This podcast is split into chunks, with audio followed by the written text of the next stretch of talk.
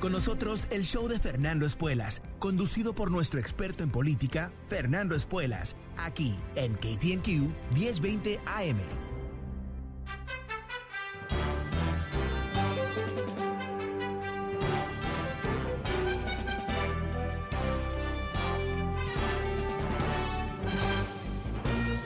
Hola, ¿cómo estás? Soy Fernando Espuelas desde Washington. Muy buenas tardes, gracias por acompañarme.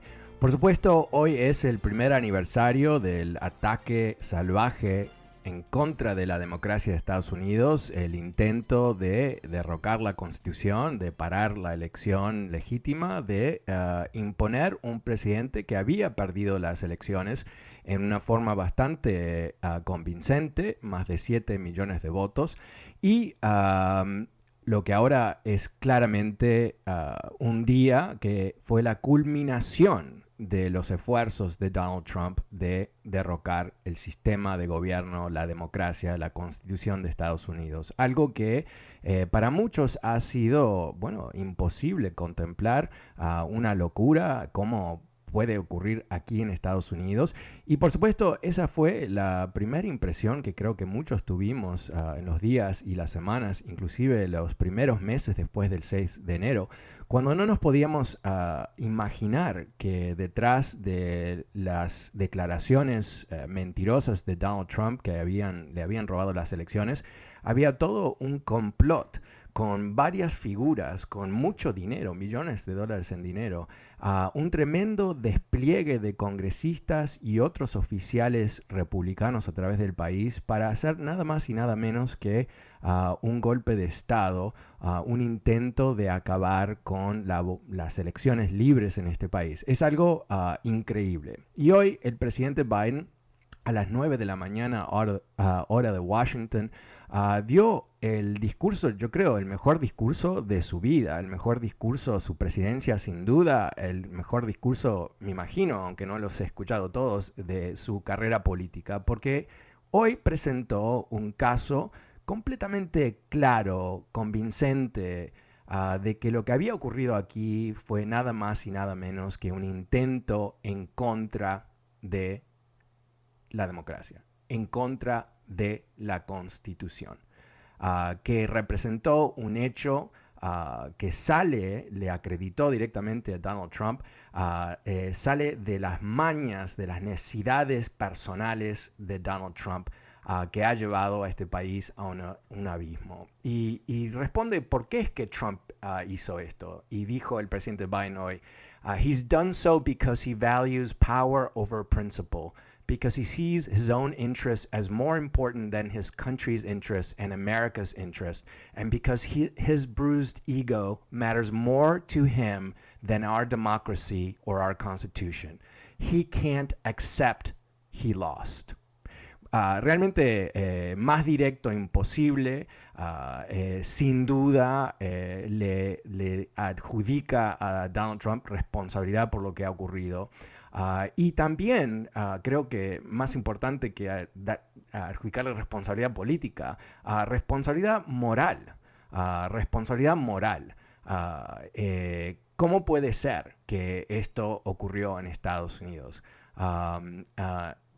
O sea, realmente eh, es, es, algo que necesitábamos, eh, es eh, parte de lo que creo que dijo Biden, estoy de acuerdo, que hay que reconocer lo que ocurrió para sanear la, la herida. Y definitivamente uh, es un golpe, una ducha de verdad y, y con cierta dureza, porque lo que creo que muchos necesitamos escuchar del presidente Biden es que él estaba dispuesto a luchar por la democracia. Hay, había un sentido uh, que yo compartía honestamente, que eh, Biden estaba atrapado en una especie de, no sé, historia de cómo se comporta un presidente de Estados Unidos y los modales y las modalidades y, y la forma de ser super polite, porque no es, el presidente de Estados Unidos no es simplemente un líder político, es, es jefe de Estado, ¿no? es líder de la nación. Y todo presidente, hasta Trump, se ha ah, comportado eh, casi siempre como ah, ah, ese jefe de Estado, no siempre a esa altura, pero casi siempre, ¿verdad? Y, yo creo que Biden, en su afán de, restaurar la democracia, restaurar las modalidades de Washington, no ha sido tan fuerte como debería ser con lo que es esta amenaza, porque el tema del 6 de enero no es simplemente un tema histórico, ocurrió y ahora tenemos que aprender las lecciones y adelante, sino que está ocurriendo. Eh, está Trump ahí todavía fomentando esa gran mentira, está nutriendo la división del país, está creando ah, una enfermedad colectiva en sus seguidores que no les permite conectarse con las realidades de lo que ah, ocurrió ese día y ah, en el entorno de ese día la planificación bastante desarrollada de cómo llevar a cabo un golpe de Estado para que Trump se quedase en la Casa Blanca después de haber perdido las elecciones. Porque de eso se trata. A veces pensamos que no, es que estaban tratando de demorar las elecciones para ver qué pasaba. No, no, estaban tratando de demorar eh, la certificación de las elecciones el 6 de enero para lograr un caos y de ese caos que Trump pudiese declarar ley marcial y de esa manera quedarse en la Casa Blanca. ¿Y cómo sabemos esto? Porque su propio Chief of Staff distribuyó un PowerPoint presentation, una presentación ah, de más de 40, 50 folios, en donde explicaban exactamente el procedimiento para llevar a cabo este golpe de Estado. Fue distribuido, fue como un manual. Así que esto no es histórico, es algo que existe. Y es algo que, como dijo el presidente Biden, estamos frente a una lucha entre democracia y un país autoritario. Y él ah, dijo, yo creo, ah, palabras que son ah, fundamentales, ¿no? Que hay valores que definen a este país son valores de honestidad, son valores de respeto, son valores democráticos y que tenemos que mantener esos valores para poder ser exitosos como país. Eh, con ese concepto ah, le dio a toda esta situación un marco moral muy, muy firme, en donde está muy claro lo que está pasando en este país. Eh, hay un intento de ahogar la democracia de Estados Unidos. Y del otro lado de ese intento estamos nosotros que creemos y vamos a luchar por esta democracia. Que vamos a esforzarnos este año electoral, vamos a hacer nuestro trabajo de ciudadano, que no, no empieza y termina con la votación, sino que vamos a organizarnos a través de este país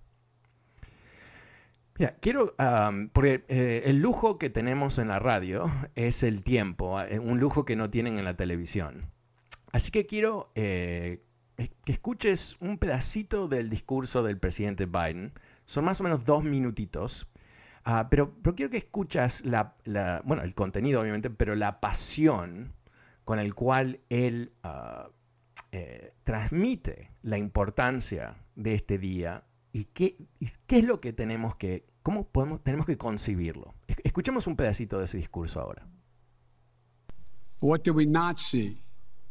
We didn't see a former president who had just rallied the mob to attack, sitting in the private dining room off the Oval Office in the White House, watching it all on television and doing nothing for hours as police were assaulted, lives at risk the nation's capital under siege.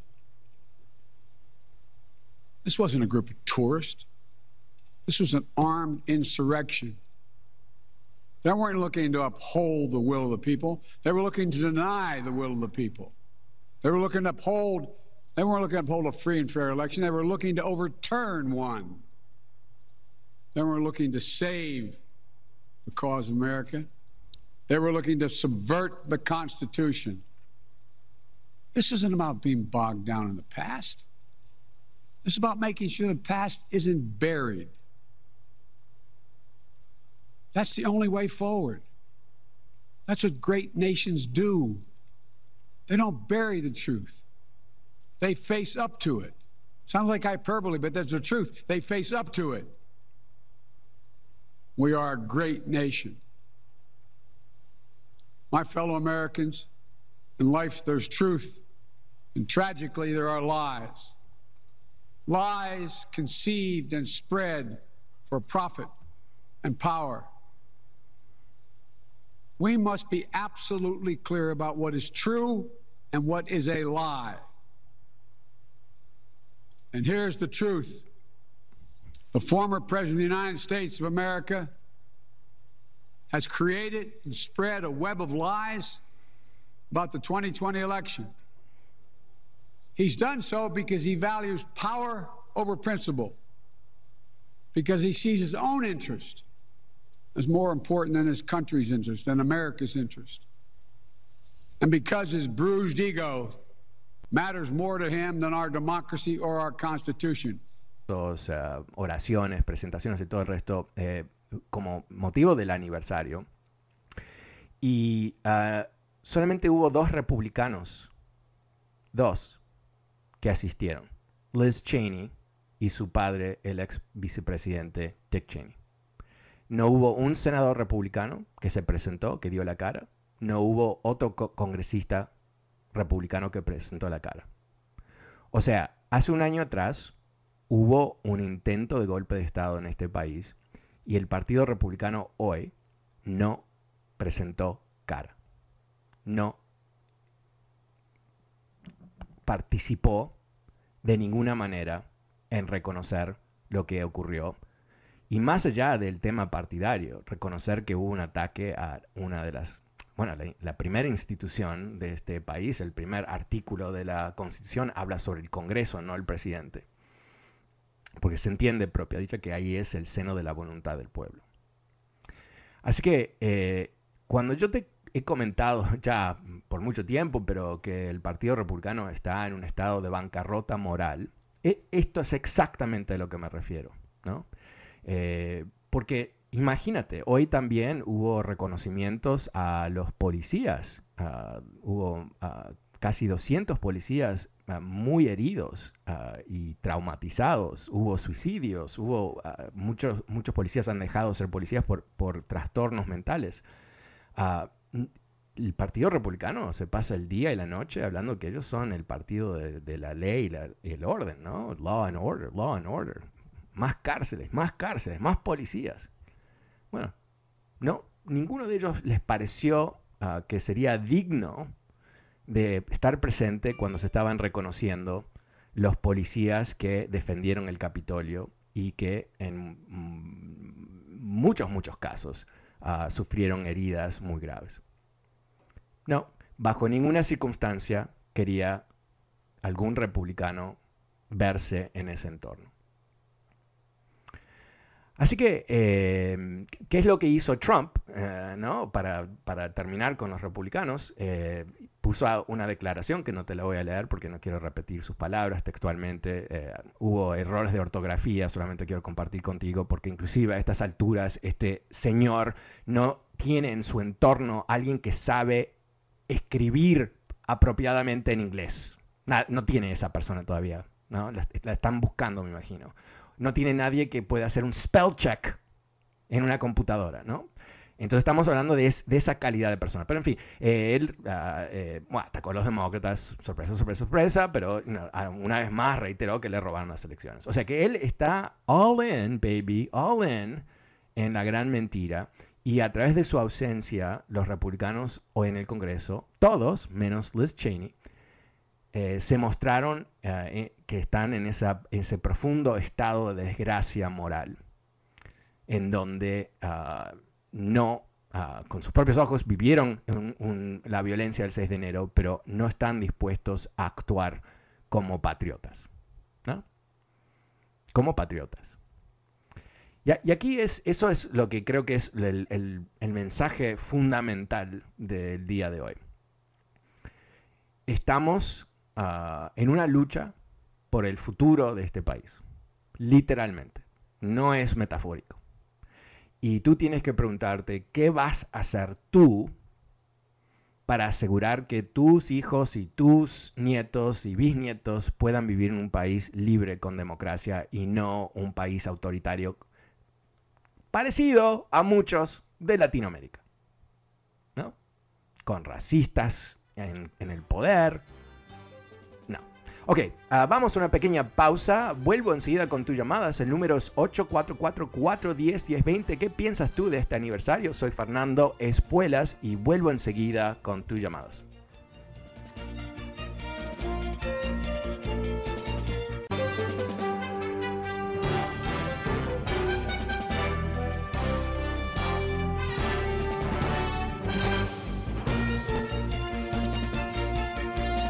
Hola, ¿cómo estás? Soy Fernando Espuelas desde Washington. Muy buenas tardes. Gracias por acompañarme este día, el aniversario del ataque al Capitolio. Un año atrás, por supuesto, vimos uh, esas insólitas imágenes de miles de personas uh, rodeando el Capitolio de Estados Unidos, uh, quebrando las barreras, rompiendo ventanas y puertas y eventualmente dándole una tremenda golpiza a los policías que uh, defendían uh, con, bueno, con todo, con su cuerpo, con, uh, con su voluntad, lo que es el seno, perdón, el seno de la democracia de Estados Unidos.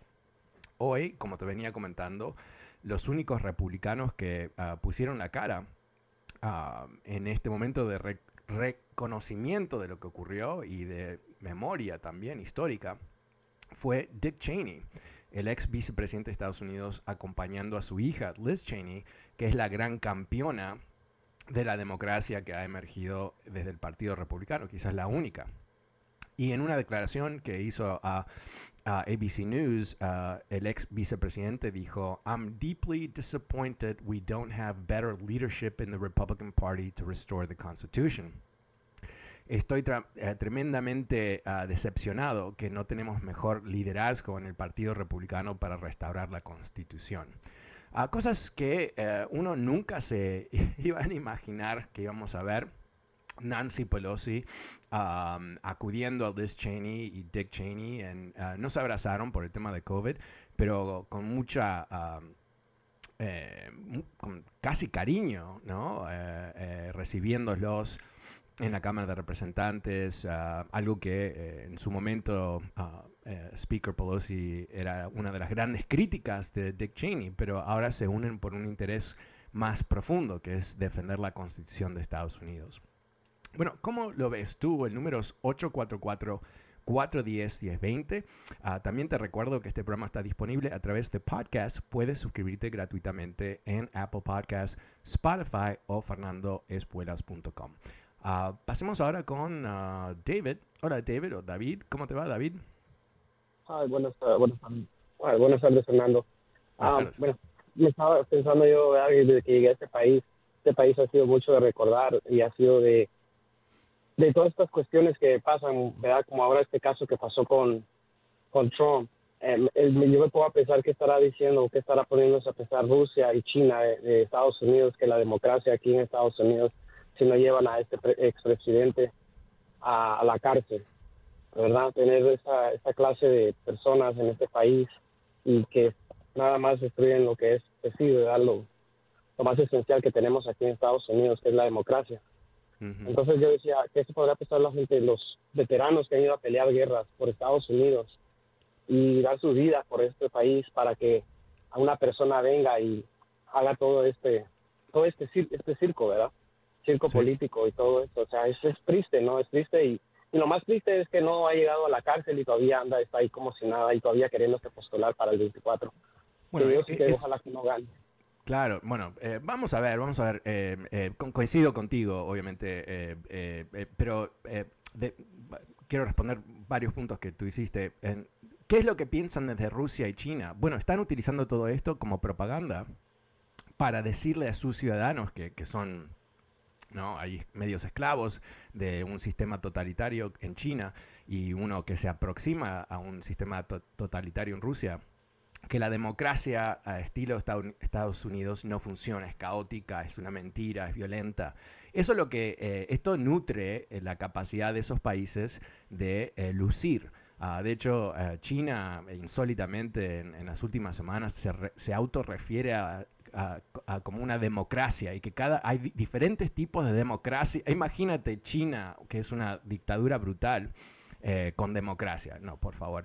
Eh, pero, pero eso es lo que, lo que hace un Estado totalitario, ¿no? Mienten y mienten y mienten y mienten. Y de esa manera pueden controlar su población ah, en, lo que puedan, ¿no? Y, y, eso es lo que hace Trump, ¿no? La mentira, la repitió hoy, que le robaron las elecciones, es eh, lo mismo, es un, un, proceso totalitario de repetir mentiras para que tus seguidores se confundan y sean manipulados y hagan cosas absurdas peligrosas, ilegales, como atacar el Capitolio de Estados Unidos.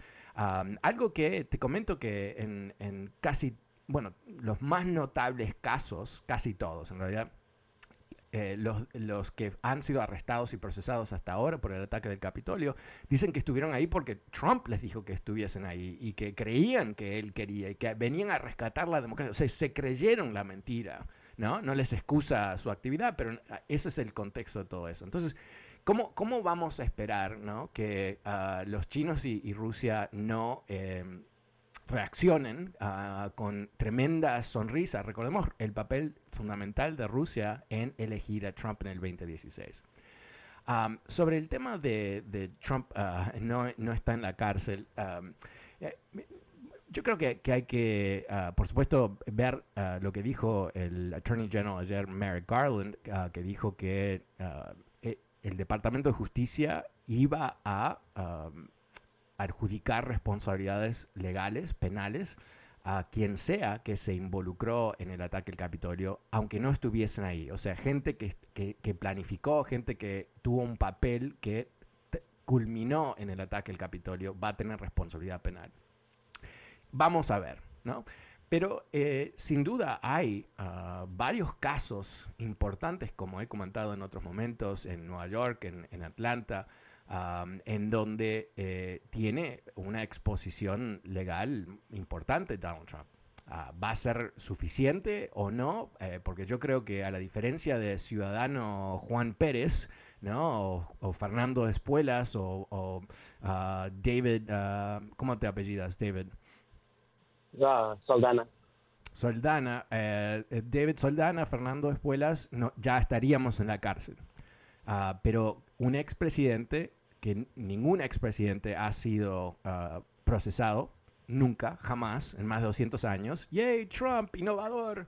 Eh, ¿qué, ¿Qué es lo que se tiene que ocurrir a nivel práctico? Tiene que haber un caso que no simplemente busque persuadir la, ah, el jurado, ¿no? Eh, sino que sea tan obvio que inclusive un jurado ah, lo, entienda y lo pueda adjudicar apropiadamente, porque si, si lo llevan a, un juicio y se escapa del juicio porque un jurado no entendió o no lo vio o lo que sea, eh, eso sería un, desastre total para todo el sistema ah, democrático, porque eh, él saldría con las suyas.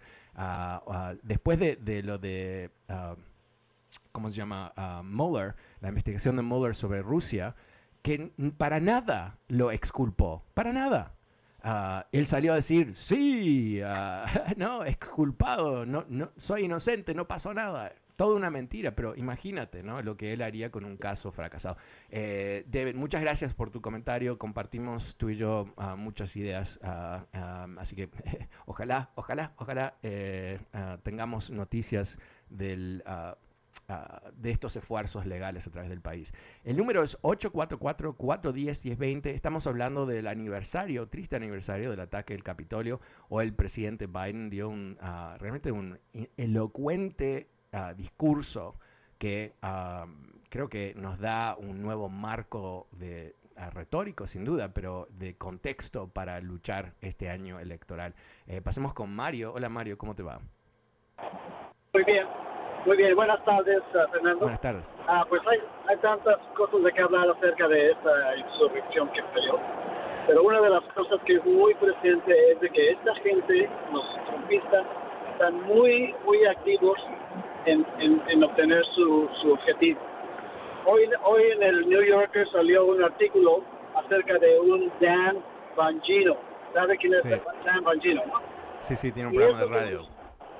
Sí, pues me gustaría que la gente que se opone, estos latinos, estos latinos que, que, que se oponen a, a, más bien que, que, apoyan a Trump, me gustaría que escucharan a esta gente para que vean cómo se, cómo se expresan de unos los, los latinos.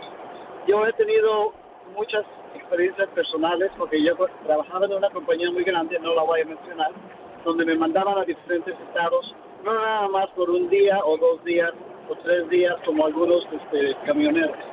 Yo estaba por semanas, hasta meses en ese lugar. Yo vivía y respiraba todo lo de esa ciudad y, fui víctima varias veces del racismo. en ese tiempo, en los a finales de los 70, había muy pocos, muy pocos latinos en otros estados, como en North Carolina, Mississippi, del sur, por lo general. Entonces yo, yo, me, a mí y mis compañeros me veían como un americano porque yo no parezco mexicano y mi, mi apellido es casi, casi, ah, casi ah, italiano. Y se expresaban muy mal de los latinos y de los negros, de los de color. Especialmente de los latinos, de la gente que, que hoy apoya a Trump. Curiosamente, esta gente, los, y yo es, no estoy hablando yo, lo estoy ah, diciendo como decían ellos, decían gusanos a esta gente que apoya a, Trump, que son que, que, traicionan a su raza, ellos mismos le llamaban gusanos. Así que señores, hermanos latinos, no se engañen, por favor, no se dejen engañar por esta gente, no nos quieren, no, pero, eh, más, que eh, Mario, eh, no me no me sorprende que escuchaste esas cosas porque es bastante obvio, ¿no?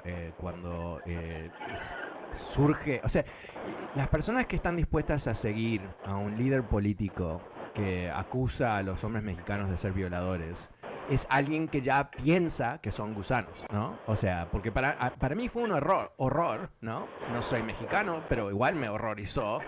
¿A quién no le horrorizó ese comentario? Imagino gente que piensa que nosotros somos capaces de ser violadores.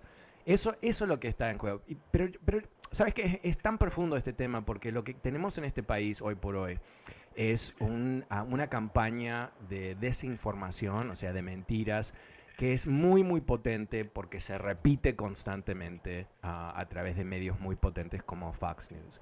Entonces, eh, eh, es una dinámica, parte del curso del presidente Biden hoy ah, eh, habló sobre la importancia de la verdad y la importancia de entender la verdad versus las mentiras. porque realmente esto no es simplemente, no es una lucha ideológica en sí mismo, es una lucha entre la realidad y la mentira. Y a mí me encantó parte del discurso de, Biden, me encantó el, discurso de Biden, pero me encantó en particular eh, qué frontal fue con, con, Trump, aunque nunca lo nombró, obviamente estaba hablando de él, eh, en, en, adjudicarle responsabilidades no de un corte ideológico, esto es una lucha de ideas, ¿no? No, es un egoísta que perdió, perdió mal, es un loser, no dijo loser, pero defeated president, o sea, básicamente loser, ¿no? que no tiene la capacidad de reconocerse ah, en, su, en su derroca, ¿no? que no tiene ah, un, ningún bueno, no tiene, no tiene un, contexto moral en donde él eh, puede reaccionar ah, en forma normal frente a una derrota política, ¿no? Eh, es, es, es, insólito, pero, pero ese ni es el problema, yo creo, porque ese es un problema que conocemos. El problema que yo creo es esa falta de republicanos hoy. Ah, o sea, están conmemorando un ataque al Capitolio, por Dios. 200 ah, eh, policías heridos. O sea, ¿dónde estuvieron los republicanos hoy? ¿Por qué se prestaron a ese tipo de ah, rechazo de la realidad? ¿No? Bueno, lo entiendo, porque son cobardes, porque son bajos, porque no tienen una brújula moral. Están ahí para el poder y el dinero. El poder y el dinero. Eso es lo que los motiva. No hay ninguna otra razón por qué ellos están en el Congreso. Porque si, si, tú me dices, no, porque si ellos van, ¿no? Aplaudir a los policías heridos, imagínate qué escándalo, eh, Trump se va a enojar y, va a, hacer una primaria en contra de ellos. Ah, ok. Pero ¿quién quiere ser? ¿Quieres, quieres ser el zapato de, Donald Trump? Ah, ¿La pantufla ah, podrida de este viejo? ¿Eso es lo que tú quieres ser como congresista? ¿O estás ahí para algo más importante en tu vida? Trick question, trick question. Obviamente no están ahí para hacer algo más importante en su vida, están ahí para el poder. Y si tienen que ser la pantufla de Donald Trump, van a ser la pantufla. E, eso es lo que estamos reconociendo. Ahora, eh, por parte uno dice, ajá, esa gente está comprobando lo que siempre hemos dicho sobre los republicanos, ¿no? Pero quizás yo creo que es peor que eso. Esa gente ah, que el sistema de Estados Unidos reclama su acción, reclama su, involucramiento en ser líderes, en proteger la Constitución, eh, está ausente. O en, en, otro caso, como gente como Louis Gomer y, y, y Gosar y ese, ese elenco de, de neonazis eh, están ahí para destruir la constitución. Eso, eso, es lo que tenemos aquí. Así que es, es complicadísimo uh, cómo lidiamos con, con, esta situación. Y, y más allá de, de, de uh, o sea, de, los radicales, ¿no? Es cómo contaminan todo el ambiente. Esto es un poco como, no sé si tú has tenido uh, una pecera, ¿no? una pecera es, muy lindo el primer día, el segundo día, ya a siete días es una pesadilla las peceras, porque eh, fácilmente se ensucian, ¿verdad? Y si pones demasiada comida, tienes todo una especie de, humo de comida de, pez. Y eso es lo que tenemos aquí, un ambiente informático que es, nubes, ¿no? E, e, es, cosas que no podemos ver completamente. Y eso es lo que enfrentamos ah, este año. Ahora, eh, también enfrentamos nuestra capacidad de luchar. Y ahí es donde quiero eh, reiterarte que estamos empezando, empezando una nueva campaña a través de Twitter. Y cuando digo estamos, soy yo y tú, que se llama Latinos for Democracy. Si tú vas a mi perfil de Twitter, ahí puse el hashtag, copia el hashtag y cuando estés mandando mensajes sobre la política de hoy, tratando de alentar a latinos que voten este año, ponle Latinos for Democracy como el hashtag que está en mi perfil de Twitter. ¿Ok? Es, eso es, eh, es, el comienzo. Eh, ya empezando la semana que viene, ah, vamos a tomar un poco más de acción. ¿no? Hoy nos, estamos organizando, ojalá tú le estás contando a tus amigos sobre esta campaña. Ah, pero la semana que viene te voy a contar, cuando vuelva de esta pequeña pausa, uh, qué es lo que vamos a hacer. También te invito a que me llames, el número es 844-410-1020. Esta es la última.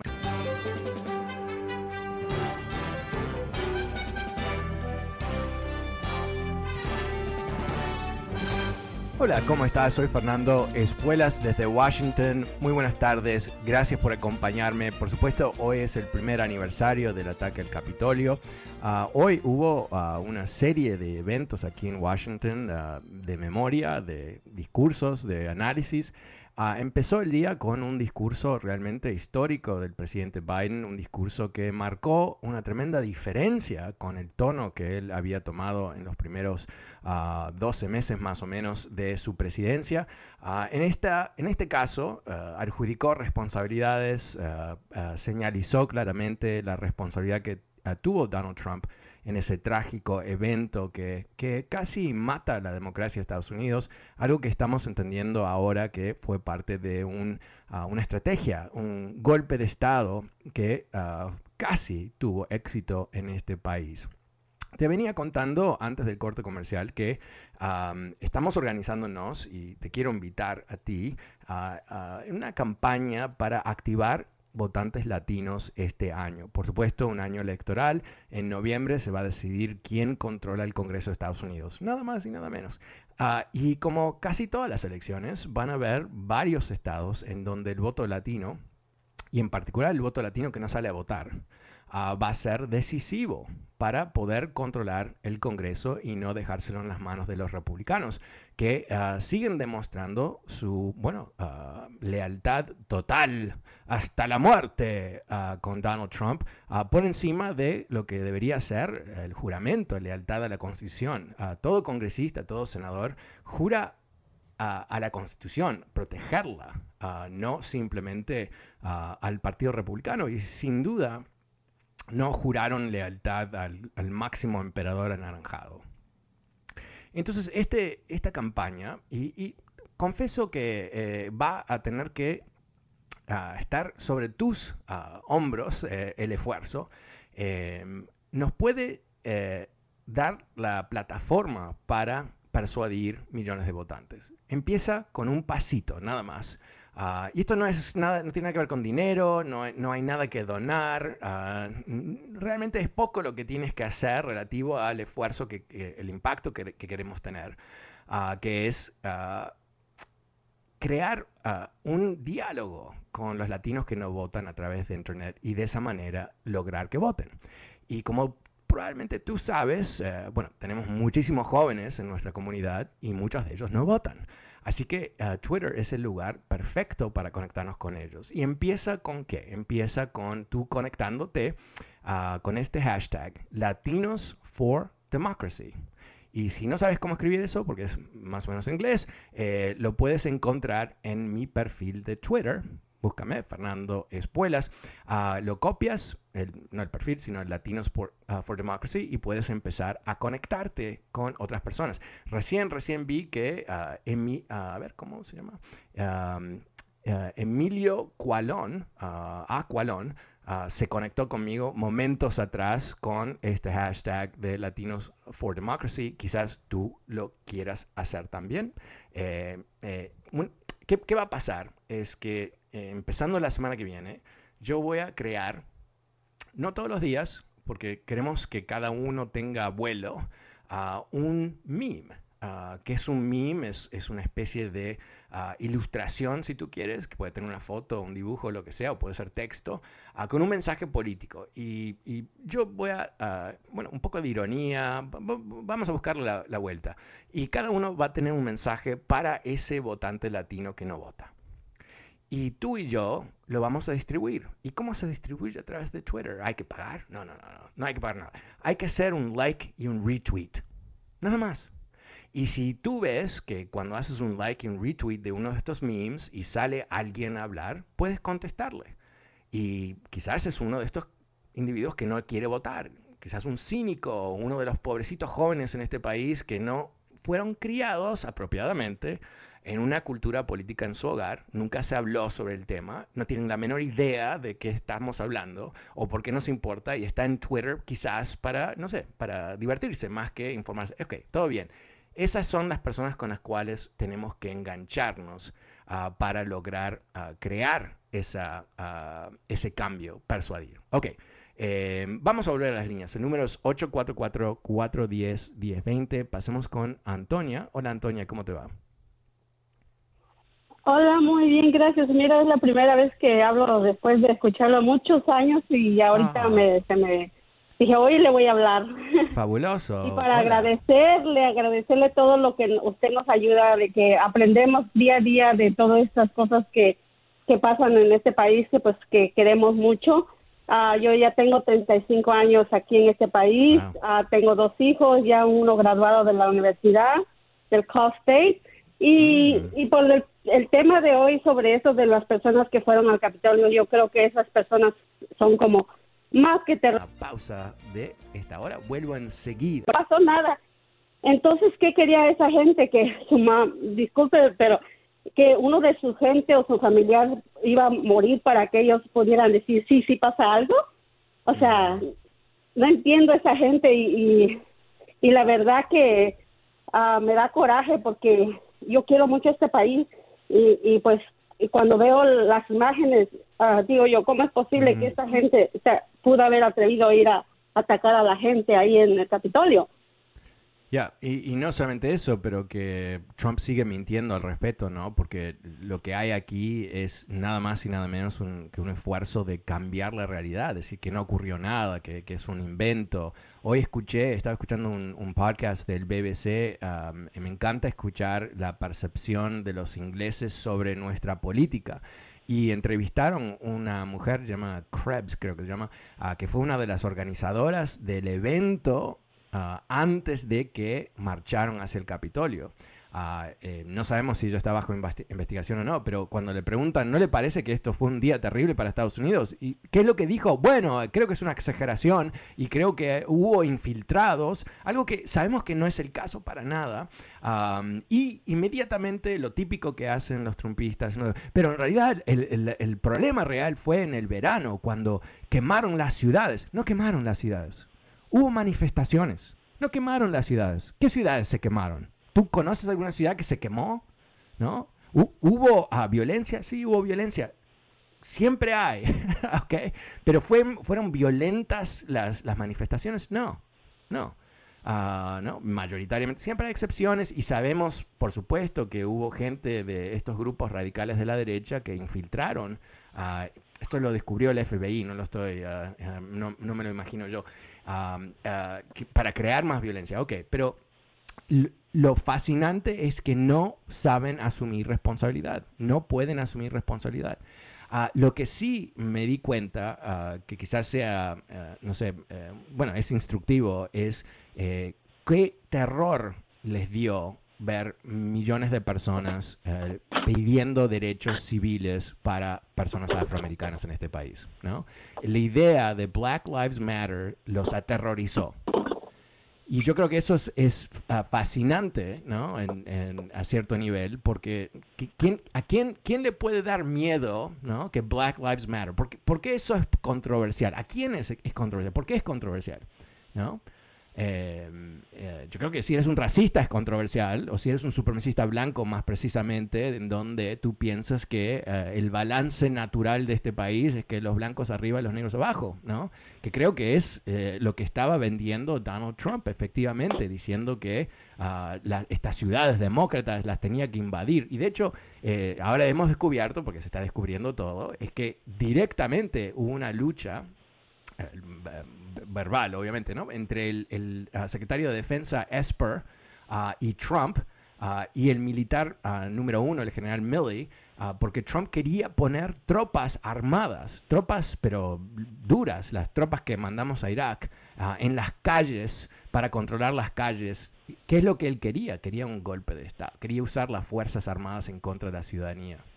Ah, él quería eh, involucrar las Fuerzas Armadas en la represión del pueblo. Esto se conoce, es una táctica muy famosa en la transición de una democracia hacia una dictadura. Eh, se comprometen las Fuerzas Armadas en violencia en contra del pueblo y una vez que eso ocurre, ¿sabes qué? La segunda vez es más fácil, la tercera es más fácil. Y Esper, el secretario de Defensa, y Milley, el general, se rehusaron a hacerlo. Y ah, em, creo que fueron ah, el día después de la elección, ah, Trump echó, despidió al secretario de Defensa Esper. y lo reemplazó con un nada, un cero, un nadie, y con un entorno en, el, equipo de ese nadie completamente trumpista. Antonio, estás estornudando. Sí, aquí, ahí estoy, ahí estoy. Ahí estoy. estoy escuchando todo, sí. No, no, bueno, en fin, em, me expandí un poco en la respuesta, pero eh, eso eh, a mí también. Yo hoy ah, vi, ah, no mucho, pero vi videos una vez más para recordar, refrescar mi memoria de lo que pasó un año atrás, o sea, y, me recuerdo que yo lo estaba viendo en vivo en televisión y pasó de ser algo patético, ¿no? Trump haciendo ese discurso y toda esta gente, ¿no? Como que iban a parar la constitución de Estados Unidos, hasta que lo estaban haciendo y casi más triunfaron en hacerlo. o sea, es, es, insólito. Algo que también se, se ha ah, ah, descubierto a través del comité de investigación es que inclusive después de que el ataque fue frustrado, después que la Guardia Nacional y, ciertas tropas especiales de la FBI y todo el resto pararon el ataque, desde el comando de Trump estaban intentando parar el conteo una vez más. Estaban llamando senadores para que pongan trabas para que no se pudiese certificar las elecciones esa misma noche, inclusive después del ataque. O sea que, no, no, podemos para ni un momento ignorar que lo que hoy representó, ah, hoy, un año atrás, en esta fecha, Ah, era, eh, bueno, algo mortal, ¿no? Eh, si ellos pudieran, ah, pensámoslo, porque quizás es un poco abstracto, si ellos hubieran logrado lo que buscaban hacer, y hay, como comenté antes, ¿no? Hay una presentación de PowerPoint ah, hablando de cómo hacerlo, em, ¿qué es lo que iban a hacer? Eh, iban a crear la percepción que había un problema con los votos que habían emitido los estados. Y inclusive eh, hay un récord ahora, aunque no sé si tienen la carta, pero una carta que iba a emitir Donald Trump ah, diciendo que por interferencia foránea, los chinos o quien sea, ah, los votos por correo no eran legítimos y iba a utilizar Fuerzas Armadas una vez más para eh, eh, copar los votos, copar las máquinas. Y de esa manera, una vez más, lograr que no se puedan certificar las, elecciones, las elecciones. Él se hubiera quedado en el poder ilegalmente, porque no, el proceso legal de Estados Unidos no contempla lo que él quería hacer, pero casi más lo hicieron. Así que eh, yo creo que el riesgo que, todos sufrimos en estos momentos es que ah, vamos a olvidarnos, ¿no? Eh, que una combinación de, bueno, la vida sigue y tenemos que, seguir viviendo, ah, con lo que es la avalancha propagandística de ah, Donald Trump, de Fox News y todo su entorno, para eh, confundirnos y para crear una versión completamente opuesta de la realidad. Eso es lo que nos enfrentamos. Y por eso, volviendo a, cómo empezó el programa, ¿no? Eh, yo creo que es fundamental que el presidente Biden hoy dio este discurso, es fundamental que él tomó este tono duro a, favor de la democracia, a favor de, lo que es lo bueno de Estados Unidos, los valores de Estados Unidos, la historia de Estados Unidos. Y también ah, creo que, fue interesante, eh, no sé qué impacto puede tener sobre personas que, son seguidores de Trump, pero fue claro en explicar por qué Trump es, está fuera de serie, no, no combina con los otros presidentes de Estados Unidos. O sea, él es único, ¿no? No en el buen sentido de la palabra, obviamente, sino único en haber ah, tratado de ah, ahogar la democracia de Estados Unidos y único, eh, nunca hemos tenido un presidente que después de perder las elecciones sigue eh, con, este ruido, con esta ametralladora verbal, siguiendo, repitiendo la mentira. Y no solamente eso, que ha convertido al Partido Republicano eh, en un esclavo de su visión completamente podrida. Bueno, yo creo que, no podemos bajo ninguna circunstancia bajar los brazos, eh, tenemos que organizarnos. Quiero aprovechar una vez más para repetirte, estamos en el comienzo de una campaña a través de Twitter para persuadir votantes latinos este año, votantes que no votan, a participar. Puede hacer toda la diferencia para protegernos de Trump. Ah, te invito a que te conectes conmigo a través de Twitter, Fernando Espuelas. Ahí vas a ver que puse el hashtag ah, inventado por un radio escucha, José Morales, uh, Latinos for Democracy. Cópialo y empieza a mandar mensajes con ese hashtag sobre la marcha. Vamos a crear un gran ejército para persuadir votantes. Bueno, se acabó el tiempo, pero vuelvo mañana como siempre. Mañana es tema libre. Espero que me llames. Soy Fernando Espuelas. Muchas gracias. Chao.